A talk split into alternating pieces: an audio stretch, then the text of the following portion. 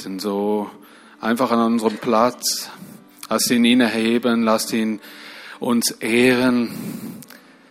Denn wir haben allen Grund zu danken. Wir haben allen Grund, auch umzukehren von Wegen, die nicht in Ordnung sind. Wir haben allen Grund, aufzustehen als ein Volk und zu beten, dem mächtigen Herrn, der alles geschaffen hat, der über uns wacht, alle Völker zum Leben erweckt hat. Oh Herr, danke, dürfen wir als dein Volk hier sein.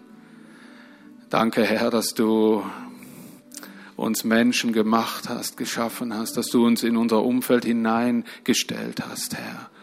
Es soll auch ein Tag sein, an dem wir nicht nur an das Wohlergehen der Schweiz denken, sondern, Herr, wir bitten auch für umliegende Völker und Nationen. Herr, wir danken dir, dass du uns auch unsere Grenzen aufzeigst und dass du des Menschen Grenzen aufzeigst, auch in diesen Tagen weltweit.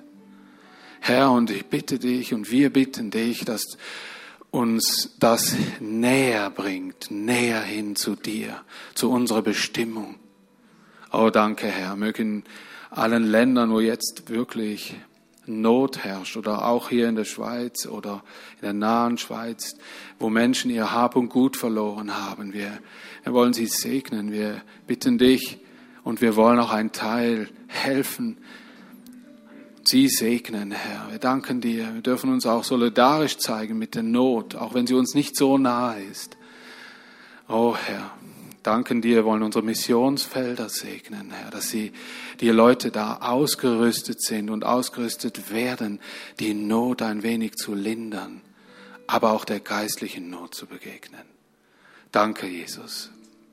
Oh Herr, lass uns ehrfürchtig sein und werden, ob all dieser Dinge. Oh Jesus, wir bitten dich, dass unsere Dörfer, ja unsere Flaviler Gemeinde hier, Herr, dass sie gottesfürchtiger wird, dass Menschen gottesfürchtiger werden, dass sie den Fingerzeig Gottes auch sehen.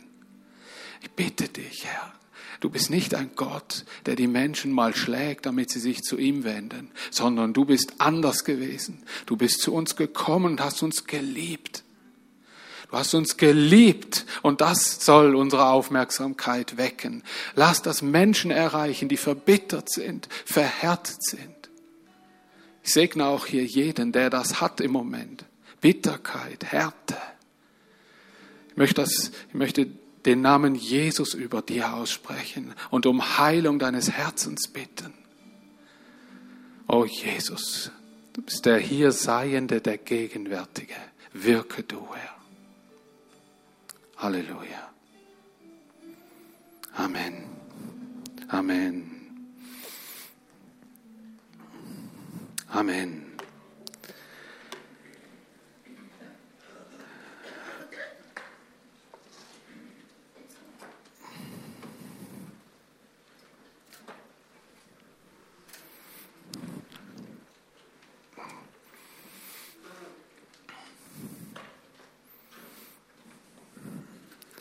Herzlichen Dank, ihr Lieben. Anina, wärst du so gut? Schön.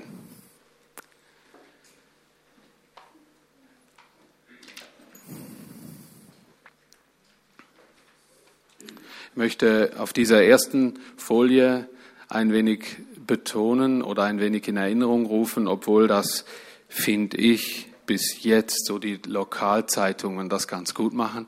Sie kümmern sich hier in unserer Gegend noch recht stark um die geistlichen äh, Bedeutungen der Feiertage oder dieser Feste, die noch hier im Schweizer Volk gefeiert werden, finde ich sehr vorbildlich. Ich habe gehört, das sei in anderen Ländern schon lange nicht mehr so, sei dem Multikulti geopfert worden. Und irgendwo sieht man ähm, doch noch, dass darauf hingewiesen wird, wir feiern das aus diesem und diesem und jenem Grund. Ich glaube, dass man den Menschen in der heutigen Zeit immer mehr sagen muss, warum man was macht. Weil äh, mir geht's ja auch so. Es hilft mir bewusster in dem drin zu stehen. Und es gibt Menschen, die glauben an etwas nicht. Sagst du ihnen mal warum, fängt da plötzlich was an zu dämmern und zu ihrem eigenen zu werden. Ich mache es aus Überzeugung, weil ich sagen kann, warum. Und finde ich einen sehr wichtigen Punkt. Wir müssen das auch immer wieder trainieren als Gemeinde. Wisst ihr, die ihr euch schon über Jahrzehnte gewöhnt seid, hier hinzusitzen, hier hinzukommen, wir müssen den Menschen immer wieder sagen, warum wir was machen. Ich glaube, dass das wichtig ist. Und ich glaube, ihr solltet auch nicht müde werden, euren Kollegen das nicht einfach vieles vorauszusetzen, sondern irgendwo, und so fängt das bei mir meistens an, wenn ich nicht weiß, warum, dann muss ich mir, dann mache ich so lange, bis ich das hab, um damit ich, dass das zu mir, zu meinem eigenen wird, dass ich das weitergeben kann, was da drin ist und nicht, was ich mir alles merken muss. Und ähm, Erntedank, das ist wahrscheinlich äh, etwas, das ich noch am nächsten dran empfinde hier in der Schweiz, was die Gottesfurcht anbelangt. Finde ich, ist noch am nächsten dran. Einerseits, das Volk Israel erinnert sich am Laubhüttenfest an die Wüstenwanderung ihrer Väter in Zelten und dankt Gott für den Erntesegen. Das ist so ein Fest, das die Israeliten feierten, Laubhüttenfest. Und daran angelehnt, das Schweizer Volk gedenkt seit 1832, ähm, äh, sie gedenken schon länger dran, aber da haben sie entschieden, dass sie an jedem dritten September-Sonntag, das ist jetzt, äh, glaube ich, nicht der dritte, oder doch? Ist der dritte? Schon, ne? sind wir richtig gelandet. Ähm, manch, wisst ihr, manchmal verschieben wir so Sachen und da, weil das einfach nicht klappt. Auf jeden Fall haben sich die Schweizer entschieden, da diesen Tag, den Dank, Buß und Bettag zu feiern. Land auf, Land ab. 1832. Und sie denken an den Segen und das nicht an irgendwie uns, uns geht's gut, super, sondern an eine dreiteilige Geschichte. Sie gedenken, wo auch der Dank drin liegt, ähm, an den Segen der Unabhängigkeit, ihrer Vorzüge als neutrales Land und sie tun Buße über gemachte Fehler, Generationen zurück. Also so steht das in dieser Formulierung ganz klar drin. Hm. Und sie beten für die Eidgenossenschaft. Das ist so der tiefste Kern, um die Verbindung all dieser Kantone, die sich zusammengeschlossen haben und gemeinsam die Schweiz bilden. Sowas habe ich in Deutschland noch nie gehört. Ey. Wisst ihr, was ihr da für einen Segen habt? Ich glaube, es ist wert, das mal zu sagen. Ich habe noch nie von einer gemeinsamen Gebetszeit aller Bundesländer gehört. Oder für die Bundesländer. Vielleicht gibt es sie. Bin zu lange weg oder was. Aber ist der, wir sollten diesen Tag auch ausnutzen und dankbar sein, Gedenken halten, Buße tun auch. Ist der, irgendwer muss anfangen, umzukehren. Buße ist nicht eine Umkehr allein. Wisst ihr, theologisch kann man das ganz deutlich abgrenzen. Umkehr allein ist Reue. Umkehr zu Gott hin ist Buße. Versteht ihr? Seht ihr den wichtigen Punkt? Und das ist etwas, wenn ein offizieller Bußtag gefeiert wird, dann muss dem Volk, dem Schweizer Volk und allen Eingewanderten muss wieder neu vor Augen gehalten werden. Das ist ein gemeinsamer Wille, sich zu Gott hinzuwenden. Finde ich enorm wichtig. Lass uns jetzt gerade für das beten. Ich möchte jetzt gerade einfach, ich habe gerade gedacht, mach mal. Wir beten, hey, könnt ihr das überhaupt? Ist das nicht so abgespaced irgendwie und ihr findet, hey Leute, Habt ein, findet wieder das Herz für euer gesegnetes Land. Das ist kein Zufall, dass alles so ist, wie es ist. Und in diesem Land sind Menschen. Gott will die erreichen. Und es gibt viele Problematiken, es gibt viele Herausforderungen. Hey, ich wäre dafür, wenn wir aufstehen und an das denken. Tut euch doch zwei Dreiergruppen zusammen und betet mal einfach. Okay, geht das? Vielleicht ein bisschen zu spontan, aber egal. Meine, probieren wir doch.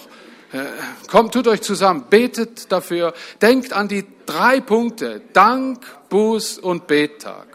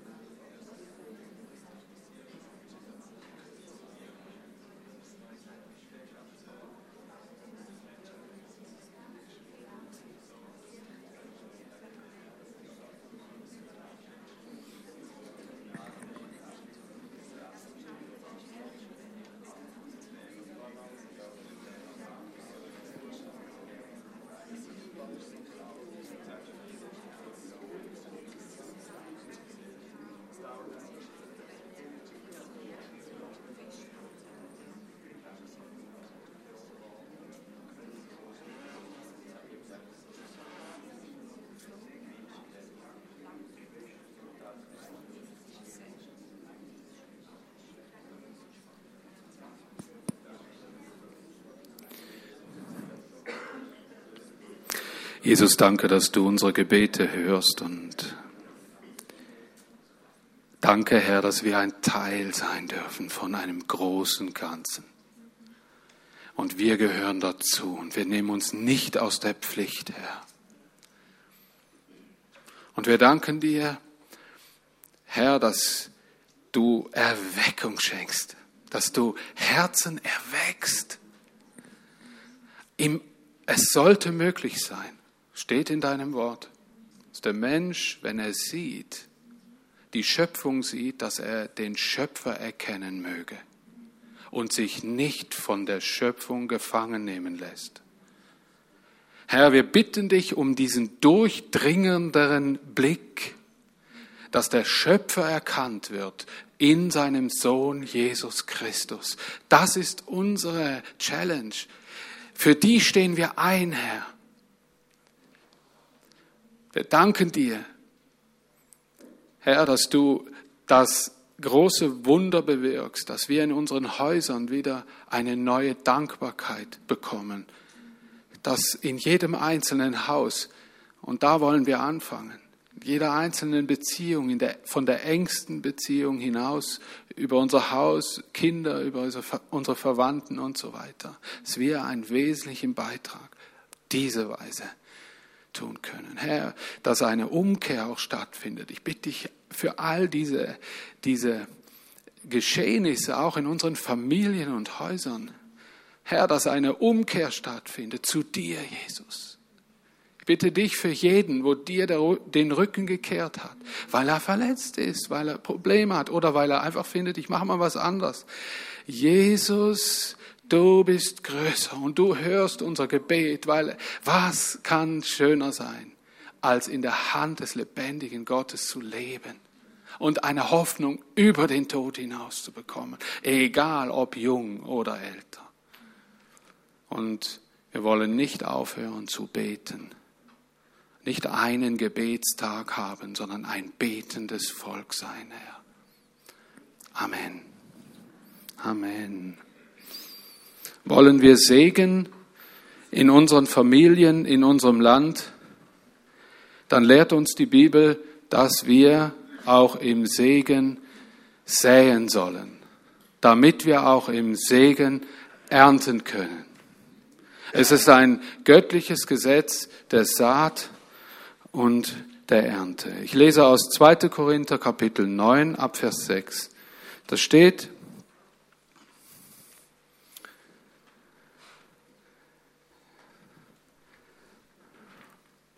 haben wir das auf der nächsten Folie? Könnten wir mal schnell gucken? Ah, okay, super. Ganz schön. Danke. Denk daran, Wer spärlich sät, wird nur wenig ernten. Aber wer mit vollen Händen sät, auf den wartet eine reiche Ernte. Jeder soll so viel geben, wie er sich in seinem Herzen vorgenommen hat. Es soll ihm nicht leid tun. Und er soll es auch nicht nur geben, weil er sich dazu gezwungen fühlt. Gott liebt fröhliche Geber. Er hat die Macht, euch so reich zu beschenken, dass ihr nicht nur jederzeit genug habt für euch selbst, sondern auch noch anderen reichlich Gutes tun könnt. Dann gilt von euch, was in den heiligen Schriften steht. Großzügig gibt er den Bedürftigen. Seine Wohltätigkeit wird in Ewigkeit nicht vergessen werden. Gott der dem Sämann Saatgut und Brot gibt, wird auch euch Samen geben und ihn wachsen lassen, damit eure Wohltätigkeit eine reiche Ernte bringt. Er wird euch so reich machen, dass ihr jederzeit freigebig sein könnt. Ist es nicht interessant, dass Gott die Natur schon so ausgelegt hat, dass eine kleine Saat reiche Ernte gibt und meistens so, dass sie jemandem oder irgendeinen anderen Umstand segnet. Er hat seine Natur so angelegt, dass sie sich untereinander, aneinander zum Segen ist. Die ganze Natur ist durchdrungen von diesem Göttlichen. Er schenkt, damit wir beschenken können. Er füllt die Hände, damit wir weitergeben können. Und dieses Naturgesetz, würde ich mal so sagen, dieses geistliche Naturgesetz, das kann nur ein Gott machen und nicht ein Mensch. Und lasst uns an das denken, wenn wir sowas sehen. Das wurde mal gesät, irgendwie. Oder ein Baum wurde geschnitten, behandelt, mal gepflanzt überhaupt. Und seitdem segnet er Jahr für Jahr andere Menschen. Hey, Gedenke deines Schöpfers in dieser Stunde, in dieser Minute, in dieser Sekunde. Ohne ihn wärst du nicht und wär durch dich nichts. Ist ein guter Gedenktag.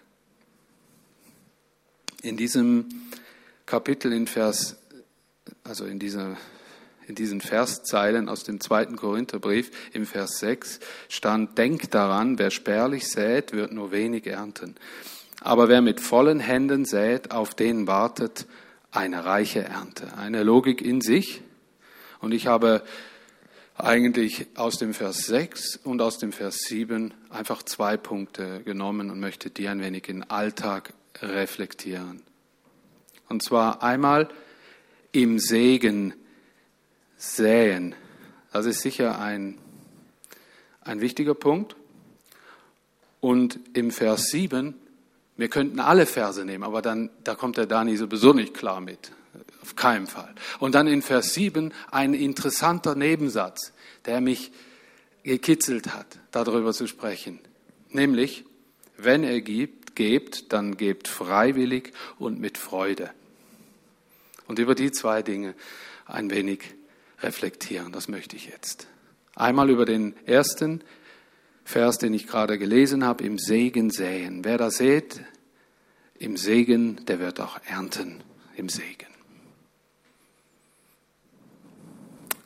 Denke, kärgliche Saat ergibt auch eine kärgliche Ernte.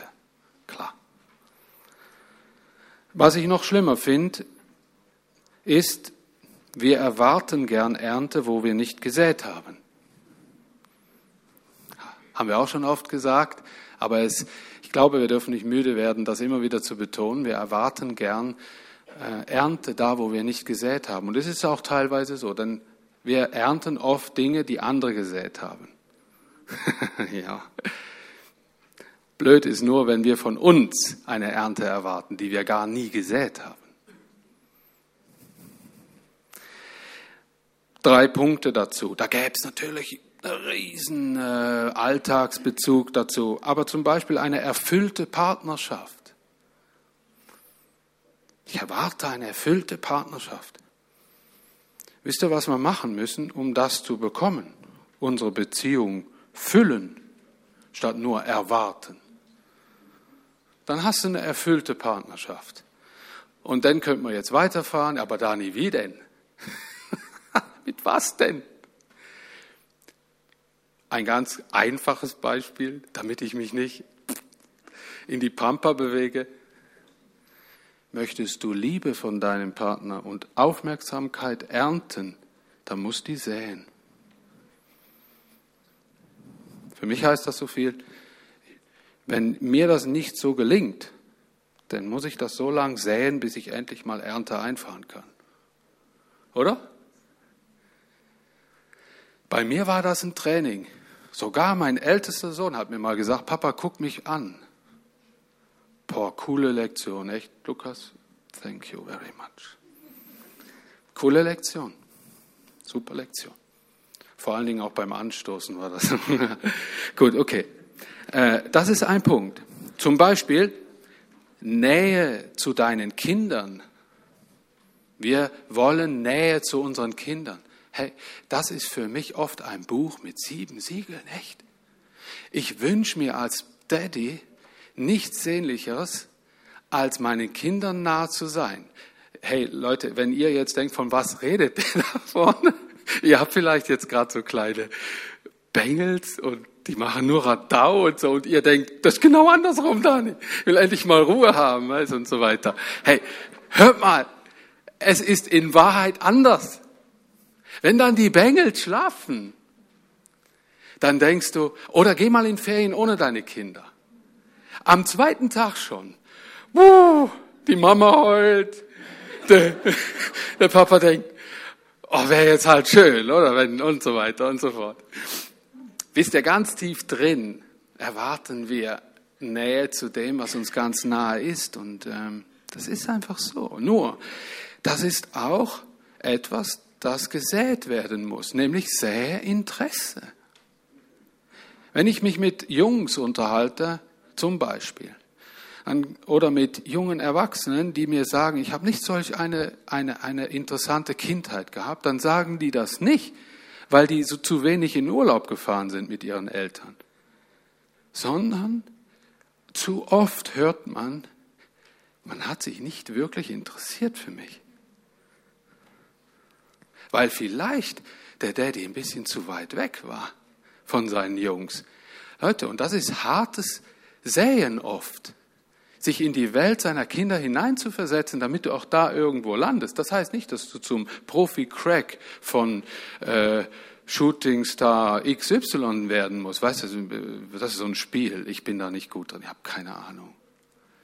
Es geht nicht darum, primär sich um die Art der Spiele der Kinder zu interessieren, sondern fürs Kind einen Weg zu finden und das zu wollen und dem Kind zu zeigen, dann hilf mir doch dabei. Wisst ihr, Eltern, die sagen, ich finde keinen Zugang, die Ausrede zählt nicht, denn du könntest mindestens noch einmal dein Kind fragen, was du tun kannst. Ich glaube einfach, dass Interesse säen statt Geschenke, das habe ich so erlebt. Ich habe meine Kinder nicht erreicht oder erreichen wollen. Da waren uns meine Frau und ich eins. Wir ködern unsere Kinder nicht mit Geschenken. Die kriegen Geschenke, ja. Oh, mir fallen da so viele Sachen ein. Wisst ihr was? Wisst ihr, wie der Olmer-Besuch immer ablief? Papa, wann haben wir diese Gestände alle gesehen? Wir wollen einen Jahrmarkt. Und je näher wir an den anderen Exit kamen, besser wird das. Und wisst ihr was? Erstaunlich war immer, die wollten den Jahrmarkt gar nicht sehen, sondern nur die eine Krempelbude. Versteht ihr? Wo all die Flugzeuge hängen, die Plastikschwerter, die, die Flitzebogen und all das Zeug. Und wisst ihr, die ersten, die ersten äh, Jahre war ich immer innerlich im Clinch, weil mein Vater mir Folgendes eingetrichtert hat. Dani, wenn ich dich einmal mit einer Waffe erwische, ich versohl dir den Hintern.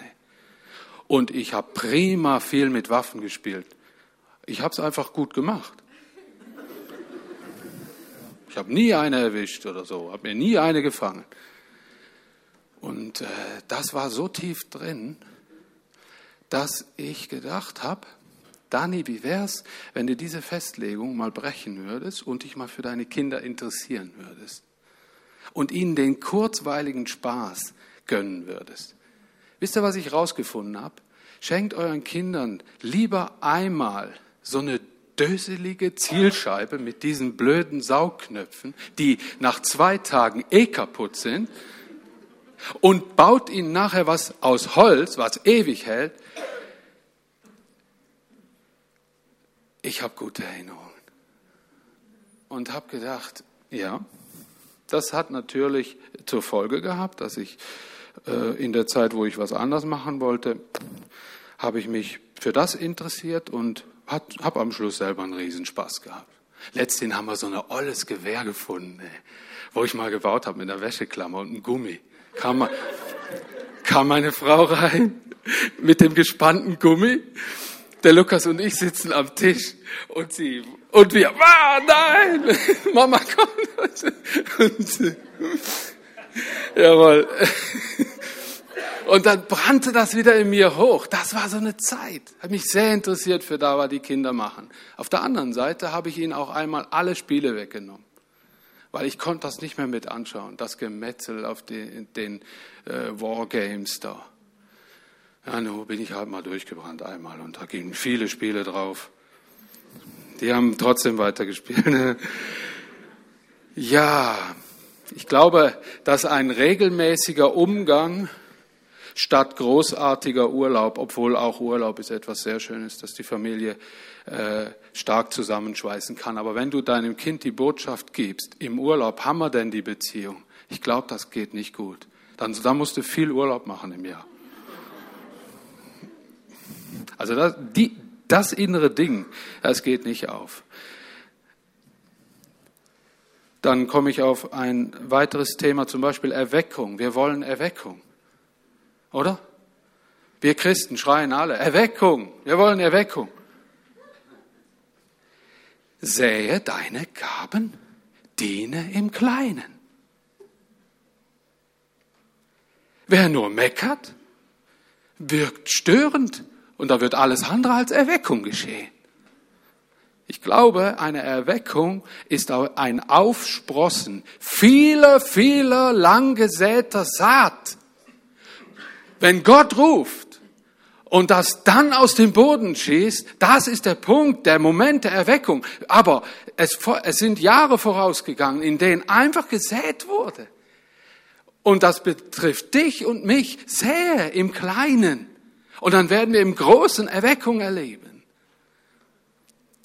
Oder nur allein die Frage sei gestattet, bist du wach? Erweckung ist auch eine Saat gewesen. Glaube im Segen säen heißt Gott vertrauen, ihm danken und auch weitergeben. Ich möchte einfach diese Punkte mal, mal lesen, die ich mir so vorgestellt habe, hier an diesem Erntedankfest im Segen säen. Das ist wie ein Schritt weiter. Habt ihr gemerkt? Säen muss man, aber auch im Segen säen ist mir aufgefallen in dieser Bibelstelle.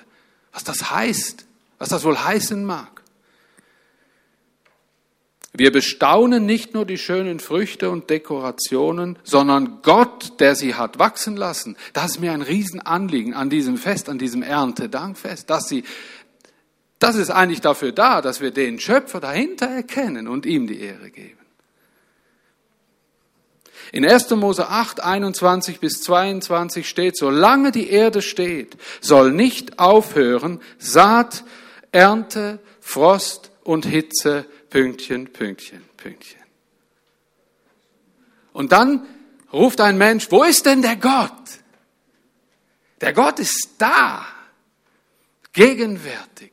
Er sorgt für all die Dinge. Das sind alles Indizien für einen lebendigen Gott, für nicht für einen toten Gott, für einen Gott, der weit größer ist als diese Erdenkugel. Es möge Glauben wecken in deinem Herzen. Wir danken Gott für den täglich gedeckten Tisch. Prägen wir das in unseren Häusern. Bete, danke auch dem Koch und der Köchin. Ja, ich habe immer ein besonderes Bedürfnis, dem Koch und der Köchin zu danken, weil mir immer, immer wenn ich den reich gedeckten Tisch sehe, denke ich an meine Unfähigkeit, das selbst zu machen. Das hilft mir. Das hilft mir. Ich denke immer, Mann, ich werde so cool bedient und das ist so schön. Danke, Schatz, fürs Essen. Ja, ich habe nicht viel gemacht, ich habe es nur aufgewärmt. Trotzdem, danke. Ja, genau. Wir denken an die Gemeinde Gottes, in der wir zu Hause sind, an unsere Heimatgemeinde und den zehnten Teil von allem geben, damit sie existieren kann, damit sie Menschen freisetzen kann. Dass Leiterschaft Leiter dienen kann, die wieder anderen dienen. Übrigens, darum gibt es bei uns Angestellte. Ich sage das immer ganz deutlich. Wofür seid ihr angestellt? Hier arbeiten so viele Menschen mit und bilden als ganzes Gemeinde, die keinen Heller dafür sehen. Und dann gibt es so Pastoren wie ich, dann gibt es Co-Pastoren, dann gibt es Mitarbeiter, die zum Teil entlöhnt werden für das, was sie tun. Der Kerngedanke ganz tief dahinter ist, ihr Job ist nicht, alles zu erledigen, sondern sie sind freigesetzt, um Menschen zu motivieren, zu begleiten, zu entdecken, die wieder andere dienen und anleiten. Das ist ein ziemlich fremder Gedanke für Menschen, die rein aus wirtschaftlichen Überlegungen denken. Das, was ich jetzt vermittelt habe, ist der geistliche Ansatz, der tief drin so funktionieren muss. Sonst denkt nämlich die Gemeinde, stellen wir noch ein paar mehr ein, die für uns die Arbeit machen. Und dann haben auch sie einen falschen Status. Natürlich sind wir freigesetzt, auch für viele andere Dinge zu tun. Aber wenn wir das aus den Augen verlieren als Angestellte hier mit diesem Privileg, dann, dann dürfen wir diese Einstellung auf keinen Fall aus den Augen verlieren. Und ich danke euch allen ganz herzlich, die mit viel, viel finanziellem Aufwand hier zu dieser Gemeinde beitragen. Herzlichen Dank. Ich gucke in kein Register, weiß von keinem irgendwas. Ich weiß nur, dass ich schon während vieler Jahre hier versorgt wurde. Und dass, dass da immer Leute dahinter standen, die das ermöglicht haben. Ich danke euch von ganzem Herzen. Vielen Dank. Möge Gott euch segnen, möge die Saat auch vielfältig aufgehen in eurem Leben. Das wünsche ich mir sehr dass ihr diesen Gott auch erlebt, von dem ich jetzt predige und solche Dinge loslasse. Das wünsche ich mir sehr.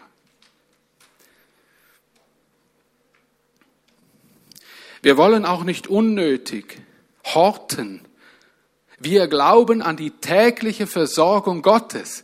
Wir dürfen uns ganz neu an das erinnern. Wir, wir beten im, im im Vater unser. Unser tägliches Brot gib uns heute. Das bedeutet, in eine Grundhaltung hineinzufinden. Im Segen, im Segen säen heißt auch dem wirklich vertrauen, der uns täglich versorgen kann. Schweizer sind Meister der Vorsorge. Und euer Gen, der hat mich, das Gen hat mich schon ganz durchdrungen. Und ich finde das sehr schön entgegen dem viele andere, die einfach denken, ja, wird schon irgendwie schiefgehen, wird schon irgendwie klappen. Ich finde es gut, wenn man vorausdenkt, wenn man vorausplant, auch was auf die Seite legt, um, um nicht anderen dann wieder zur Last zu werden. Versteht ihr? Ich finde die Haltung sehr, sehr gut.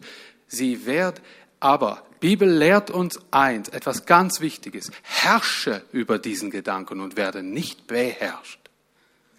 Herrsche darüber. Ich glaube, das ist der Schlüssel. Es geht nicht darum, dass das falsch ist, sondern wer wessen Sklave ist.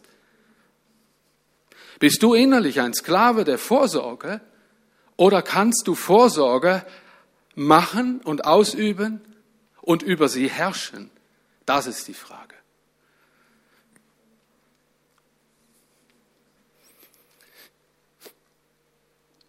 Wir gedenken an die Missionsfelder, das heißt auch im Segen säen und geben Opfergaben in Missionsprojekte der Gemeinden, hier der Gemeinde oder auch anderen, denen wir nahestehen. Mission bedeutet, Gott versorgt gesandte Missionare des Evangeliums und dem haben wir uns auch verpflichtet. Das tun wir auch dafür.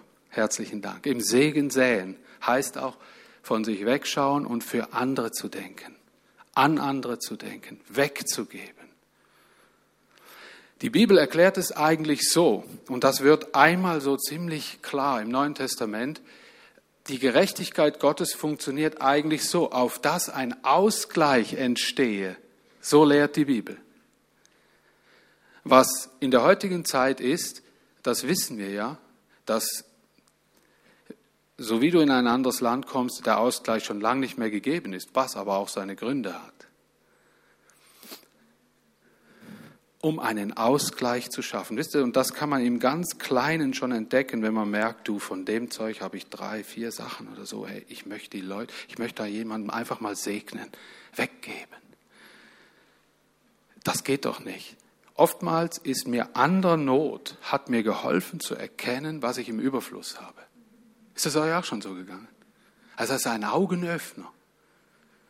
Not ist ein guter Lehrer, ein Charakterschuler.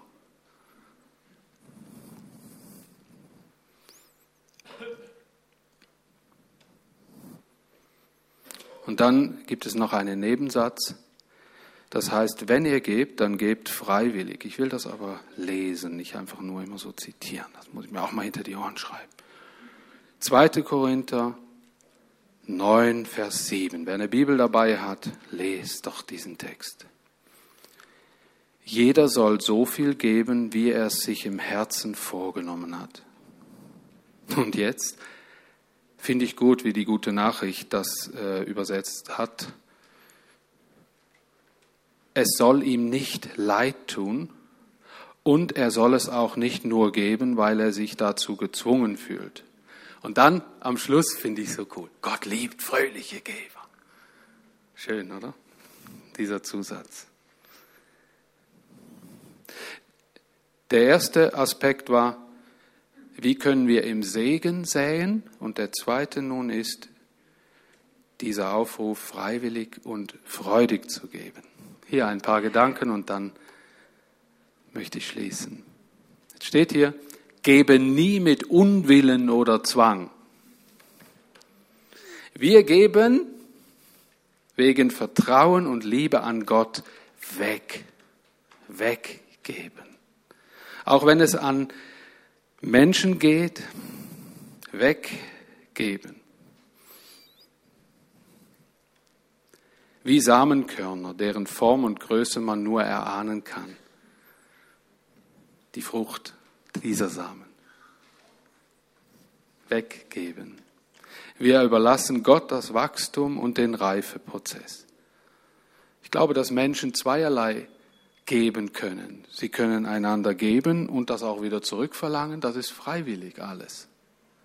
Das ist auch eine Art zu geben, einem in der Not auszuhelfen und das nachher wieder zurückzubekommen. Wisst ihr, wo nur manchmal der, der Hund liegt? Dass wir es oftmals nicht wagen, deutlich zu sagen.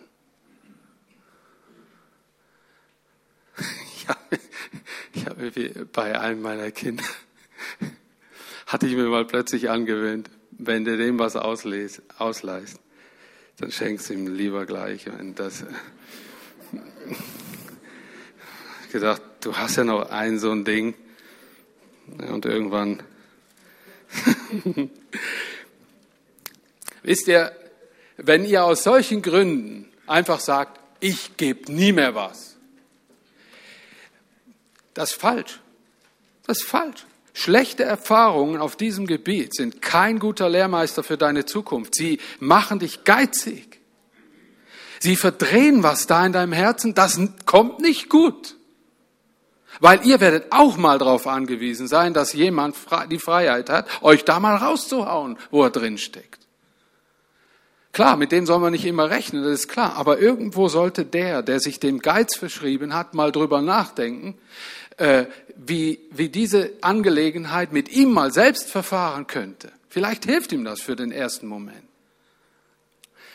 Wir müssen lernen, und auch ich, gut zu kommunizieren auf diesem Gebiet. Das ist wichtig, dass wir einander verstehen und uns nicht prägen lassen von schlechten Erfahrungen. Es ist auch gut, jemandem mal zu sagen, meine Haltung, die ich vorher gesagt habe, ist nicht immer die richtige. Ich hätte lieber öfter mal gesagt, so und jetzt Heute Abend habe ich das. Blöd war immer nur, ich habe keine Ahnung, wo das ist, du. Ja, und das waren so kleine Sachen, gell. Und, äh, glaube, dass es wichtig ist, dass die Menschen sich auf uns verlassen müssen. Und wenn wir einen Murks damit gemacht haben, dann sollten wir offen dazu stehen.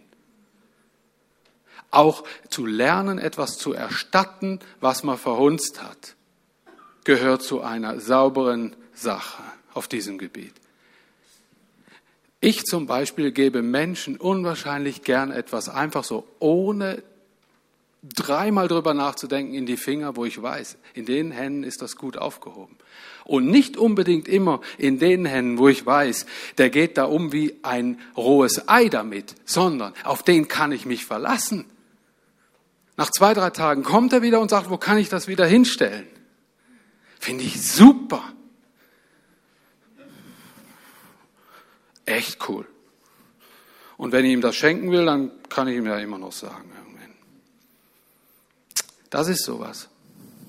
Ich glaube, freiwillig und freudig geben, das lernen wir auch natürlich bei Gott. Von Gott her wird rein gar nichts verlangt einzig nur, dass wenn wir geben, es willig und ohne einen Druck im Nacken zu tun. Besser wir geben nichts, als dass wir es aus, aus Zwang tun, kommt hier in diesen Versen rüber.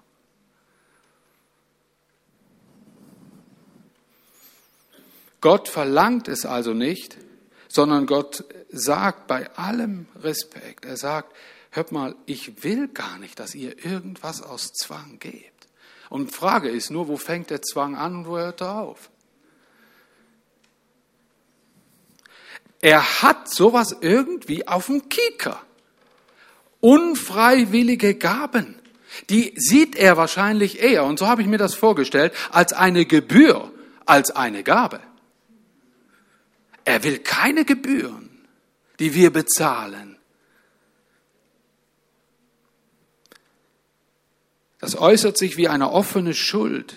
Wir werden es irgendwann wieder einfordern wollen durch eine Gegenleistung, weil Gott gab mit einem Gnadenprinzip. Seine Liebe war die Agape-Liebe, die weggebende Liebe. Und er sagt, hört mal, auch das will ich eigentlich gar nicht einfordern in Krassheit und in Direktheit, sondern ich, ich wünschte mir, das Gehen wir in euch drinstecken. Dieses weggebende Gehen, das ich in euch kultivieren, vermehren möchte, dass ihr gerne gebt und euch gebt. Wisst ihr, zwanghafte Gaben sind auch eine Saat. Sie bringen wieder Früchte hervor, die an Bedingungen geknüpft sind. Darum, wir wollen genießbare, großzügige, liebevolle Früchte Gottes. Da müssen wir dementsprechend auch säen. Und dann dieser finale Satz, einen fröhlichen Geber hat Gott lieb. Auch da eine Erinnerung.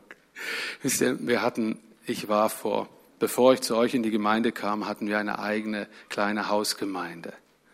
Und ähm, da hatten wir am Eingang, so ein bisschen so an der, an der Wand, so eine hölzerne Kasse. Und das erst, das, was mir nie mehr aus dem Sinn kommt, ist ein Riesenzettel über die, dieser Kasse. Einen fröhlichen Geber hat Gott lieb. Und wisst ihr, was ich damit in Verbindung gebracht habe? Die olle Kasse und die Knete, die da rein muss. Und das habe ich immer damit verbunden und habe diese Bibelstelle eigentlich somit auf diesen auf diese, diese komische Schlussfolgerung reduziert. Auf Geld, auf wenn du hier dran vorbeikommt, denk dran, da kommt noch was rein. Und, und wisst ihr, und jetzt ein Folgemoment aus dieser Erfahrung. Als ich dann hier Pastor wurde in eurer Gemeinde, kam die Frage auch wieder auf, wie wollen wir das machen mit Kollekte und so die dabei waren, können sich da wahrscheinlich noch dran erinnern. Und dann haben wir uns gemeinsam entschieden, einfach zu vertrauen, diesen Opferbeutel wegzulassen. Und dass Gott einzig beim Missionsopfer und Gott zu vertrauen, dass er das schon irgendwie macht. Die heutige Generation, Y, wie die heißt schon, weiß auch nicht, die denkt sich, pff, du, was war denn damals das Problem? Ja, da waren noch ein bisschen andere Zeiten. Gell, da hat man noch mal viel Bargeld verschoben in der Gemeinde, wenn man von viel reden kann. Und, und äh, auf jeden Fall, wisst ihr, wir haben gesagt, wir haben uns da vorgenommen, hey, wir wollen nicht der Gemeinde jedes Mal diesen Opferbeutel Sonntag für Sonntag vor die Nase halten und damit zu verkünden, Gemeinde hat was mit diesem samtig roten Teil zu tun, dass jeden Sonntag an mir vorbeigeht und dass möglichst da was rein muss. Wir reduzieren Gott auf solche Dinge und das wollten wir nicht und wir sind, wir dürfen einfach sagen, Gott hat uns versorgt bis heute. Äh, super. Wir machen es anders finde gut, da wirklich darüber nachzudenken und auch darüber zu reden. Ich glaube, einen fröhlichen Geber hat Gott lieb. Habe ich mal so versucht auszudrücken. Diese Aussage ist die Basis der einzig wahren Theologie, Gottes Lehre bezüglich des Gebens. Der wahre Segen einer Gabe, die gegeben wird, steht immer in Verbindung mit einem fröhlichen Geber. Gefällt mir sehr. Ich bin mir sicher, dass nicht nur Gott, sondern jeder Beschenkte unter uns auch einen fröhlichen Geber liebt, oder? Nicht nur Gott hat einen fröhlichen Geber lieb. Auch du, von dem Menschen, wo du siehst, der dich beschenkt, macht es Freude, dass er Spaß hat daran, dich zu segnen. Wisst ihr, wie schön finde ich das, wenn wir uns untereinander in unserem Alltag aushelfen können, ohne den Hintergedanken immer, wie viel verlangt er wohl in einer Stunde? Wisst ihr, dass das, dass das ein Thema in den neutestamentlichen Briefen ist? Wenn ihr Gutes tut, dann tut es zuallererst euren Glaubensgeschwistern. Steht in den neutestamentlichen Briefen. Und wisst ihr, das ist oftmals nicht einfach, weil du ja vielleicht denkst, und da komme ich wieder auch auf einen vorher gesagten Punkt zurück, ich wurde immer ausgenutzt. Immer wieder ausgenutzt. Ich bin so ein hilfsbereiter Mensch und ich fühle mich immer wieder ausgenutzt. Da muss ich an die andere Fraktion sagen, hört nie auf, solchen Menschen gebührlich zu danken eine Kultur der Dankbarkeit, aber auch eine Kultur der Umkehr zu Gott, der Buße, wie es die Theologie richtig ausdeutet, und eine Kultur des Gebets hier zu haben. Das wünsche ich mir, dass das bleibt. Diese Beziehung zu Gott, dass wir dieses Gehen bekommen. Herr, segne uns mit dieser Agape-Liebe. Ich will hier nicht über Geld predigen sondern über deine unfassbare Agape-Liebe, die weggebende Liebe. So, und jetzt bin ich fertig. Fazit. Prüfe dich, sähe großzügig im Gottvertrauen, gib freiwillig, dann wirst du auch ernten im Segen. Segne, sähe bewusst in jemandes Leben hinein eine Saat des Segens, und beobachte mal, wie sie Frucht trägt. Sich an den Früchten, die wachsen, zu erfreuen, ist auch so etwas, das man nicht verpassen darf. Wisst ihr, wie gern schaue ich meiner Frau zu, wenn sie die Sachen abschneidet im Garten. Erstens denkt sie immer dran, zur richtigen Zeit das Richtige zu tun und sie behütet ihre Sachen wie einen Augapfel. Ich bin dann eher fürs Grobe da, für Dächer bauen und Stütze und Pfähle reinhauen und so weiter. Aber sie hat die Frucht im Auge und sie beobachtet das Wachstum der Früchte. Und lass es uns auch so tun. Gott macht es auch. Er freut sich an den Früchten in deinem Leben, in meinem Leben.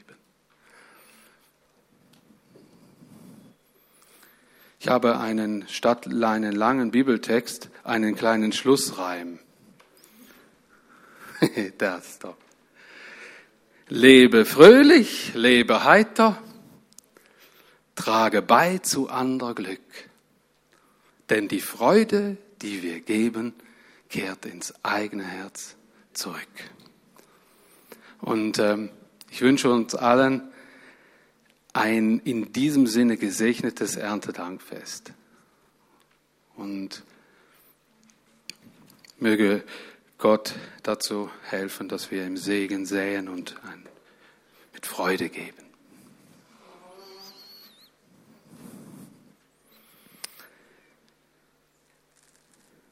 Jesus, es sind Worte, es ist ein Bibeltext aus diesem Korintherbrief, von dem wir so viel lernen können, Herr. Und wir danken dir für diesen heutigen Tag, für diese, dieses Fest und auch für diese Wahrheiten, die da drin stecken. Aber sie mögen sich in unserem Leben offenbaren, in richtiger Art und Weise, Herr.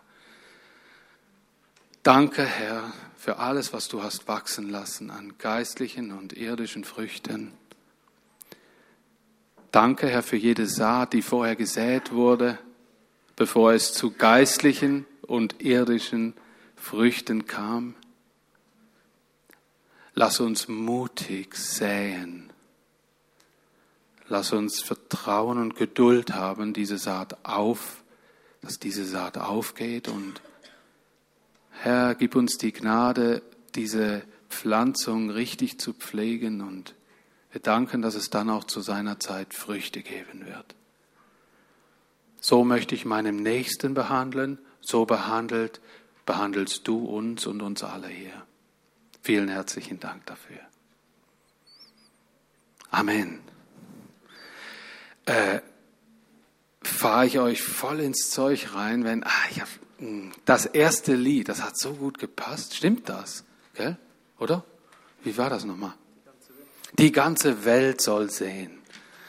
Und äh, wie wäre das, wenn wir so einen fröhlichen Jubel äh, loslassen würden, bevor ich was hier zu dem äh, schönen Erntedank äh, Ding sage. Okay?